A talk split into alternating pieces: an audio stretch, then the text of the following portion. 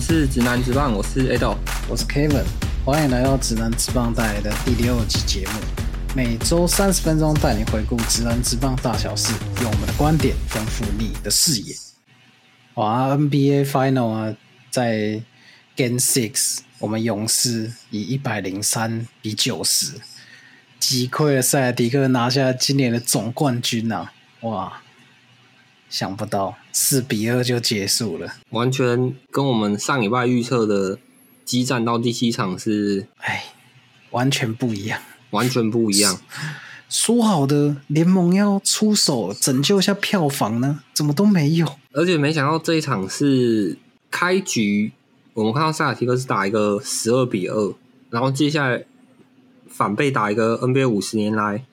总冠军赛最长的一波流二十一比零。原本的记录是塞二零一九在 G Two 勇士队暴龙的二十比零，然后今年直接刷新。很难想象，这是一支在今年季后赛濒临淘汰的时候，能够取得三比零的波士顿所带来的球赛内容啊！因为他们在今年真的东区第二轮的时候，对密尔瓦基公路天王山站被密尔瓦基公路赢下来之后，是接连逆转两场，在对迈阿密热火的第七战的时候，也是扛住压力，然后拿下比赛。但在总冠军赛这一场，看起来就像是一种气力放尽的感觉啦。开头十二比零，那个时候杰森·泰伦投进那个三分球，气势整个打起来。我还想说，哦，这场可能塞尔提克要拿下来了，完全没有想到，竟然直接被反打一波二十一比零，而且是完全得不了分的那种那种状况。就算是喊了暂停，也没办法止血啊。这是不是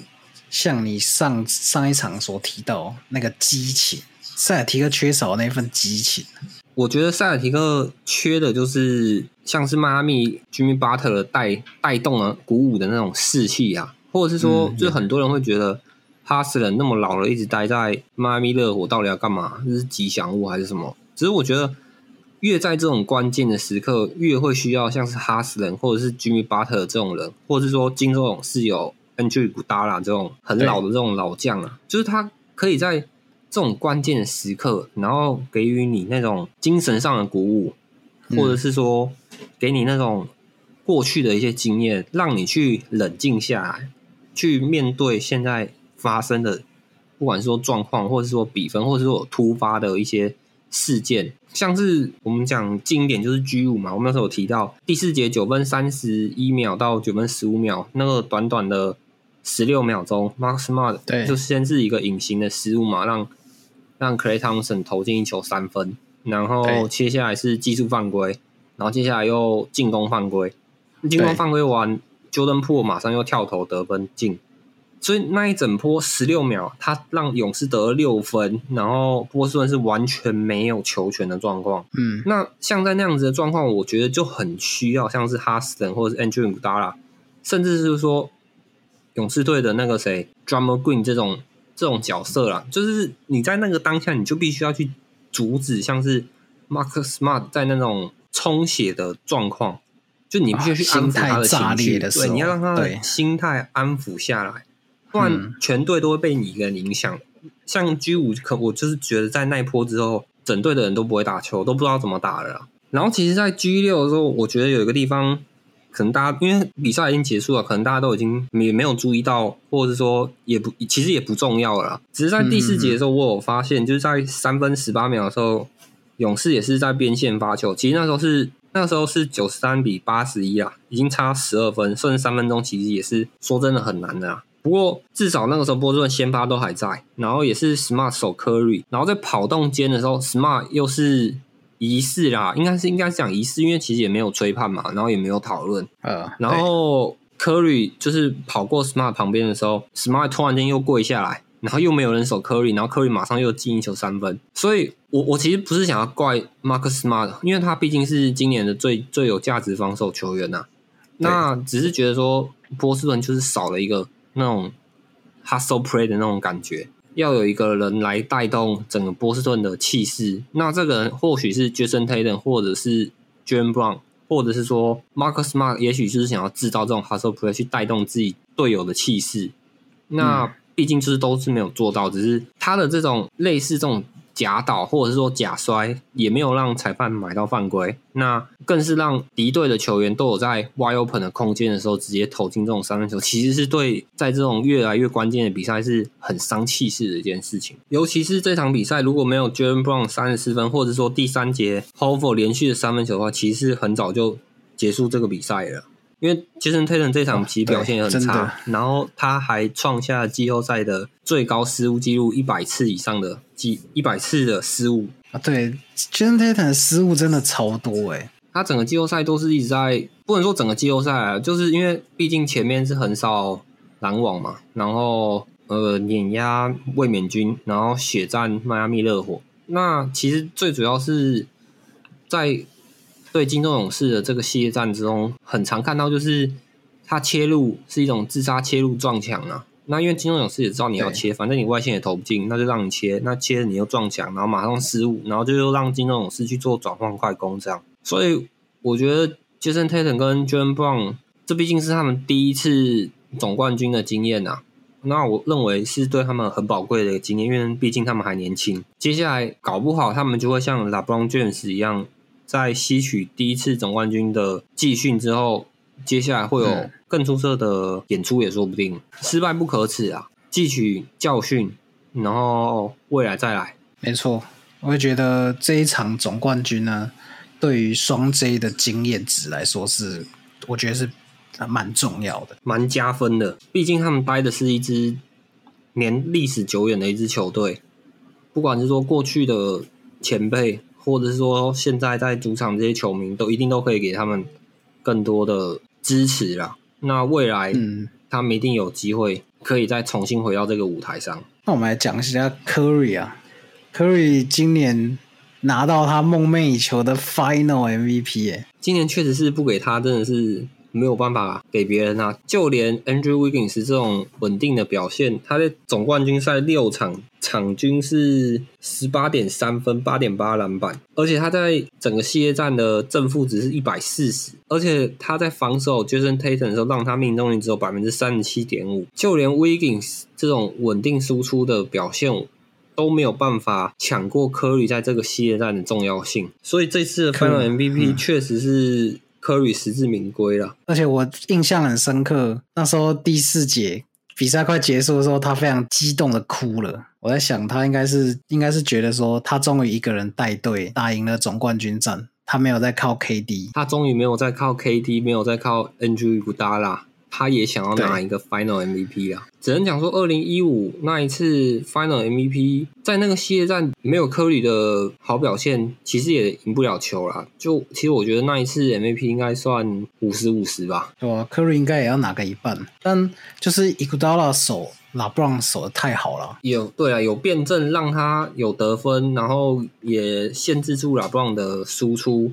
但是你要你要这样想，那一年的骑士也算是老病伤残呐，先伤科，先伤乐福嘛，再伤厄敏嘛，那所以其实你打的也是一个不完全的骑士。那你放一个主要防守的人去守主力的进攻者，应该说那一队唯一最有效的进攻者，那你也只有一个人要守而已啊。那那个系列战，我觉得你只能讲说他们是在落后的情况下辩证，然后完美的。拿下总冠军也是实至名归啦，只是没有科里，你确实也是打不到这个地方。那最近大家很多人在讨论，就是科里跟拉布朗的比较啦，就是说科里到底有没有跟拉布朗是那种坐二望三的感觉？我自己的感觉是，其实拉布朗目前生涯的成就跟数据的累积是远远的大于科瑞的价值啦，不能说科瑞是。就比拉布朗差很多，什么这些我不是这个意思，我只是讲说拉布朗目前他累积的生涯数据，像包含他目前的生涯总得分是三万七千零六十二分，那他的篮板是一万零两百一十二个，然后助攻是一万零四十五个，他的总得分跟目前的得分榜贾巴的三万八千三百八十七分差一千三百二十五分，就要超过贾霸了。那再来是他目前是总冠军四次。MVP 四次，Final MVP 四次，这样子的生涯数据成就，其实说真的，我觉得他已经是达到我们这个时代的 Michael Jordan 的那种感觉了。只是我觉得，T 吗？对，只是我觉得他就是我们这个年代的 GOAT 啦。大家都会酸他说，就是总冠军赛他已经输了，输了小牛一年，输了马刺一年，输了勇士三年，总共输了五次。然后当然还有前面输了马刺一年嘛，在最早的时候在骑士骑士一点零的时候也输了一年。他在总冠军的胜率确实是不高，但我只能讲说，每年就是有三十支球队，他要去在最后的时候东西区。各两支最顶尖的球队去争最后一个 NBA 总冠军赛，这其实已经是一件很难的一件事情了。他可以在骑士一点零，可以在迈阿密，可以在洛杉矶湖人，都能够各拿下一次冠军，这经这已经是史无前例的一件事情。而且重点是他在这三支球队都是主力先发，对他其实才是最初的那只腿。不要再说他一直抱大团，抱大腿，不要一直在说他是抱大腿的，其实他才是最初的那只腿。尤其是二零一八那一年，真的是让我见识到什么叫做一个人打全部啊！全力战那一年，在对波士顿塞尔提克的时候，背一个婴儿上篮，然后在第一场对完全体的金州勇士砍下五十加的分数，最后是 JR 水 JR 耍一个白痴，直接把 那那那那一年，也就是他败掉了克里夫兰的那个气势啊！如果那如果那一年 JR 就是就算那一球他没进啊，只要他有意识到他还在比赛当中，就算他没进，我真的觉得克里夫兰骑士都还有得打。对对，因为因为进不进，其实说真的很难讲，没有人能够控制那个比赛的结果，就是你的球会不会进，没有没有人有办法，你没有办法知道你会不会就是那个雷人啊。所以在那个当下，大家最不能够理解的就是他到底在干嘛。那真的太经典了。那我永生难忘啊！那一年他真的是气力放尽了啦。嗯，我真的觉得那一年他没有对不起谁了。战绩并不是最好，然后在季后赛的一路血战，然后最后打完塞尔提克之后，他不是在采访的时候，然后其实是坐在旁场边，坐在那个采访区旁边。然后是完全没力的那种状况，他是躺着啊，那时候没有坐着啊，他就坐在场，坐在那个边边，然后很累的那种感觉，很累，超累，可以感受得到那一年他是多么的想要带队，然后一路去闯进到最后。我自己觉得说，就是去比较这种所谓的 GO 的时候，就是你不能去用他这种转队。来去抹灭他的生涯数据累积的成就，或者是说他对于这个职业运动所做出的贡献。嗯，他就是达成了这样子的指标，达成这样子的目标。或许很多的 NBA 球员进来就是想要挑战他，像是很多球员进来就是说想要可能盖拉布朗的火锅，或者是说想要跟他对位看看，因为他就是我们这个世代的 Michael Jordan。对，就是一个指标啊，所以。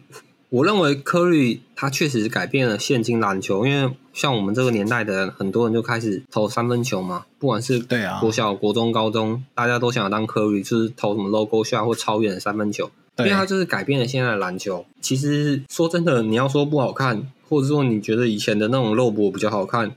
都是见仁见智啊。但是你就只能讲说，他就是改变了现在篮球的玩法。对他确实有他的影响力啊。对。但他不能够撼动拉布朗在目前的地位，这是我认为的啦。当然不认，不是不是所有人都这样认为。我我是蛮认同的。那接下来拉布朗。他要超越贾巴的三万八千三百八十七分的生涯总得分榜，大概可能是需要在一季的，一季到两季。如果以他的场均二十七点一分的话，大概是一季就可以突破。那我自己觉得他是蛮想要达成的是四万分、一万助攻、一万篮板。那如果真的要达成四万分，大概要两季。如果场均二十分，大概要。一百四十七场，那当然前提是他要能够继续去维持他这种效率啊。这一季他三十点三分，是差一点角逐最老的得分王。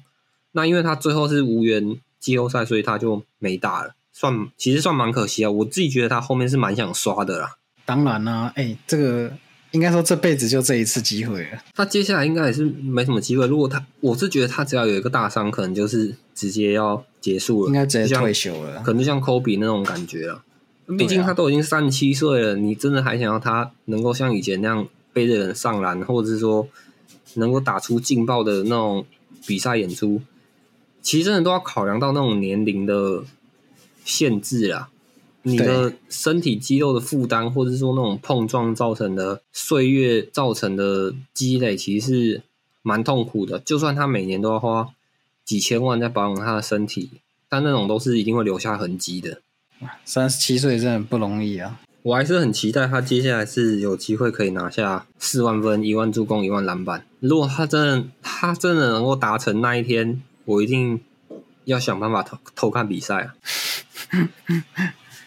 有机会啊，毕竟脚巴也是打到四十二岁嘛。对，如果以脚巴的年纪来讲的话，他可能还有五年，而且他还不是还想要跟他，他不是还想要跟他儿子打球。对，如果真的能够等到那一天，搞不好他有。搞不好他是想要跟他儿子的时候，然后拿到四万分，缔造那个记录，缔造那个记录四万分，然后跟自己儿子同场比赛，没有人没有人能够超越第一位，对，可能没有，那可能没有人能超越了，因为那接下来的接下来的得分排行榜上看起来都没有人有机会挑战呢。哦，目前真的没有。这种记录，还是要保持着，就是你自己身体要健康，然后打满很多场比赛，才有办法刷这个记录。然后重点是你还要能够跳级，像拉布朗这种跳级的，对啊，确实是很难啊。接下来都很难的啦。对啊，毕竟哎，科瑞现在总得分还差拉布朗一万七千分呢。他都已经三十四岁了吧？我记得科瑞三十四岁了。我我也是，就是前几天总冠军战，我才知道他三十四岁。所以他也也几乎是没机会去挑战这种东西了。他连可能上万分都很困难的啦。嗯。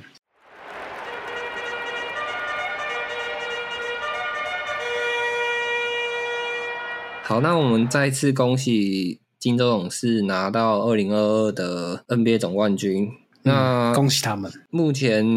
NBA 的消息可能就那接下来就是我们节目会继续去追踪 NBA 在暑假的各队交易市场的状况。那我们接下来也会针对我们节目就是直男直棒，也会在直棒的部分加入。美国直棒大联盟的赛事分享跟一些小趣事。最近看到最有趣的一个记录是在六月十六号太空人对游击兵的比赛，他在二下跟七下的时候分别都分别达成完美的一局，而且捕手都是马罗纳多，然后二下的时候是 Louis Garcia，然后七下是 Phil Martin，而且这个。完美一局最难得可贵的地方是，他对上游击兵的打者是同样的三名打者，在二下跟七下的时候对上的都是 Low 跟杜润还有 Miller、卡西亚跟 Martin 分别都各用九球完美的结束掉这两个半局。我我有帮大家查了一下，什么叫完美一局啊？投手呢，只要在单局里面面对三个打者，只投了九球，然后造成了三次的三振出局。那这样就是代表完美一局，完美的一局就是早安、午安、晚安啊，直接结束。重点是七下的时候，马罗纳多完成，他还没有发现这件事情。是通常在结束半局之后，捕手就会把球直接丢出去，然后他丢出去的时候，他的休息室的队友就说：“赶快把球捡回来。”因为那真的是 太难能可贵，他竟然在同样同一天同一局，然后面对三个都是同样的打者，是说投手不一样啊。但是说，他就是捕捕手在二下已经经历一次，然后七下又再经历一次，这个记录几乎是，哎，不是几乎，应该说这个记录是完全没有过。你要碰到一次完美一局都不知道是什么时候了。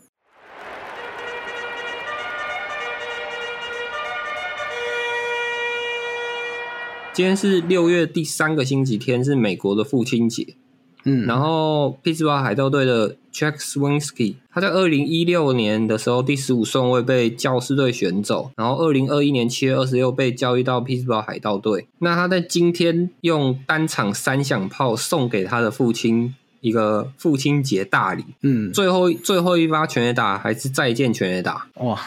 真的是非常棒的父亲节礼物哎！而且重点是他爸爸今天有到现场，他爸。今天应该是最全场最爽的那一个人，真的，他儿子帮他放了三发大烟火。只能说，在匹兹堡海盗队可能对于胜利的这种渴望，因为他们球队本来就大部分都是在分区的垫底啦。那像我们旅美好手张玉成在五月三十号也被交易到匹兹堡海盗队嘛，然后他好像有打出一发全垒打，有，只是后来好，只是后来好像是没什么听到他的消息了。没有，我因为最近也都在关注 NBA，所以。没有太多注意大联盟旅美好手的一些讯息。不过最近看新闻，好像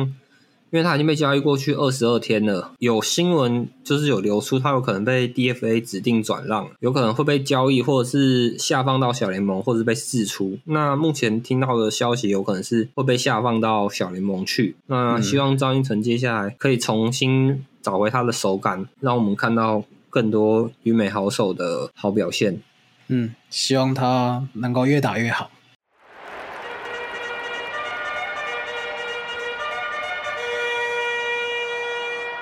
哎，那 A 斗哥，你是从什么时候开始接触到美国职棒大联盟？大家应该都差不多吧，就是从小看明视的时候看王建民在养鸡的比赛，然后没日没夜的追嘛。虽然没有到这么夸张啊，只是那时候每一个新闻报纸的头版几乎都在播王建民又哪一胜啊，然后好像什么对对连两季十九胜嘛，只是后来只是后来下头头球然后受伤。那时候真的蛮可惜。那时候我记得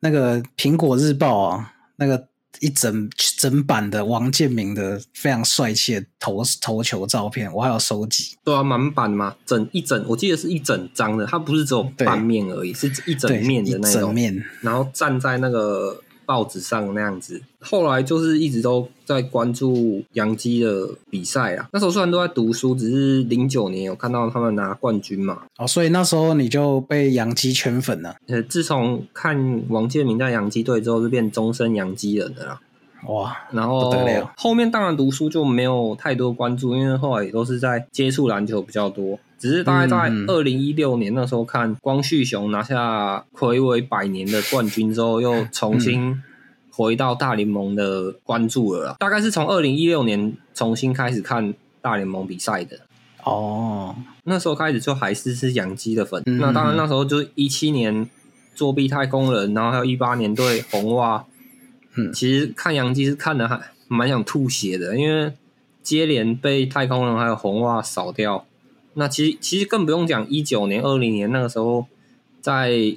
洋基那时候都是在打分区决赛的时候，也都是对到太空人，然后都是输掉，所以就觉得还蛮 old 的啦。说实在的，印象最深的时候是二零一九年，应该是美联冠军赛的时候，后塞尔图贝再见全垒打打那个嘛 Chapman 的时候，那一球那一球滑球，然后被后塞尔图贝敲出去，然后他不是。回垒的时候还抓着球衣，然后好像叫大家不要服嘛，对，不能脱衣服嘛。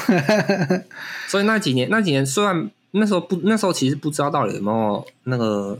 太古达人这个事件，嗯，只是那个时候看杨基其实是看的还蛮生气的，因为接连几年就是一直输给太空人，然后或者输给红袜，都是 c o r a 或者是太空人的体系啦。然后一直输，就觉得看杨基看的心很累啊！明明阵容就都不错，然后但是一直输。然后杨基印象最深的就是他们那个播报员嘛，Michael K 的那个播报 slogan 嘛？算 slogan 嘛，就是他们的一个对对是是是。只要每一次只要有那个球员打出全垒打，他不是就会大喊 “Let you go see 啊”？哦，对，这句非常的印象深刻。这应该全。台湾的人应该都超有印象这个这一句话，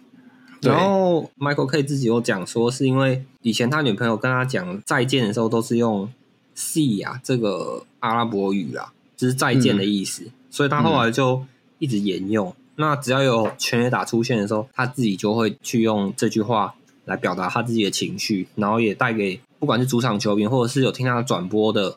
人他就会对这句话非常有印象，很深刻。那时候刚好蜜月的时候，二零一九年去到洛杉矶看道奇队巨人的比赛，是我人生第一场接触到大联盟现场的那种感受，就是跟我太太去洛杉矶蜜月的时候了。其实是要蛮感谢王老板陪我去看大联盟比赛，因为那时候九月是没有 NBA 的比赛啊。那他本身其实。没有像我这么热衷这种比赛，然后他还是愿意陪我去看。哎，那那一场你有什么特别印象的 play 吗？我印象最深的是 Corey Seager 跟 Matt Beatty 各轰出一支全垒打，然后五比零完封巨人。然后当下最令我震撼的就是那种主场球迷的热情，全垒打轰出去的时候，然后全场沸腾，他们就是会跟周遭就就算不认识的那种球迷都会互相欢呼，然后鼓舞。然后那时候我前面就是坐一家人，然后因为加州很热，他们都穿那种衬衫、短袖衬衫，然后短裤。球一打出去，全打，然后他就转过头来，然后那个爸爸就跟我。High Five，然后集权，然后拿他的手上就拿着啤酒，然后就觉得很有趣，很热情啊，很热情，就跟你 High Five，然后就说哇哦，然后就是很兴奋那种感觉啊。然后当下那一天还有看到前田健太有中继上场，很可惜是没有看到科小，因为那时候是已经末段了，就是赛季的末段了。那天先发是五瑞尔斯，就去年道奇的圣头王，那时候其实不知道五瑞尔斯是谁，然后就只知道他是一个戴眼镜的。然后墨西哥人大概这样子而已吧，然后没想到后来他竟然变得就是算是球队的先发轮值之一啦。其实，在那个当下，有让我真的去更热衷于这个职业运动比赛当中，就会更想要关注，更想要看这个比赛。所以，二零一九年那个那个世界大赛的冠军赛七战，其实我几乎都有在看，就是几乎都有在都有在关注，尤其是在最后看世界大赛。第七场比赛的时候，大家都觉得休斯顿太空人可能又要再拿下冠军的时候，然后 Howie Kendrick 又站出来，又打出一发两分炮，然后直接让现场的太空人球迷通通安静下来。就那那一发两分炮，真的是会有一种打到我心的那种感觉，超级热血。就是你怎么有办法不爱棒球？而且那那一年是不是国民队他是一那个外卡进来，然后拿到冠？那个世界大赛冠军，对啊，外卡惊奇，在外卡的时候是由荒 Soto 棒打那个 Josh Head，然后逆转，然后接下来是进到分区赛是打洛杉矶道奇，就是我在例行赛看的道奇，然后一样是纠缠到第五站，那时候忘记是 N C 忍动先还是荒 Soto 先，先敲了 Crayton 科，因为 Crayton 科小是。中继上来，然后其实那一年的科森科小还蛮状况还算不错啦。然后那时候他中继上来就觉得，哎呦，有一种气势，王牌要来关门那种感觉。然后就他是投了一颗完全我觉得没有失投的一球啊，然后被掌握到被敲出全垒打。然后接下来是直接 back to back 的一个全垒打，直接把科森科小打下来。然后他那时候那个落寞坐在那个休息区，就是。也是印象很深刻啊，让我觉得哇，王牌在这种关键时刻也是有可能会失手的啦。对呀，然后最后是那个 Howie Kendrick 打那个那个石破天惊的满贯全垒打，洛杉矶整个完全安静下来，完全笑不出来。原本是三比一领先吧，然后直接被打一个七比三，超扯的，超扯。然后接下来他进到东区的冠军赛。好像是对亚特兰大勇士吧，然后是直接横扫四比零，完全没有办法想到一个外卡球的球队可以打到这种地方。然后接下来到世界大赛，再跟休斯顿太空人血战七场，而且是四场都是客场，哎，七场都是客场赢，哎，哦，对对对。他们两队都是在客场印象最深的就是七场都是客场赢，觉得超神奇的。那今年我是觉得，我还是认为最有机会拿下冠军的应该还是纽约洋基啊。毕竟他们现在的战绩是傲视全联盟的四十九胜十七败，然后当家球星 Aaron Judge 是全垒打王，二目前二十五支。而且你好像讲说他今年没有参加全垒打大赛嘛？对他今年没有参加全垒打大赛，休兵啊。他现在就是要专注。让他们自零九年以来要再拿下一次冠军，虽然今天输给蓝鸟啊，不过他们目前的火火力跟先发牛棚的所有状态看起来都是全联盟的顶尖呢。嗯，没错。希望接下来他们可以继续保持，不要在接下来的什么分区赛或者是美联冠军赛又输掉，至少要进一下世界大赛吧，给我这个洋基迷一个期望。好，那之后要继续关注我们直男直棒，那我们之后也会带来非常多 MLB 的有趣小故事或是赛事的一些分享。那我们今天的节目就到这边啦，那非常谢谢大家的收听，拜拜，拜拜。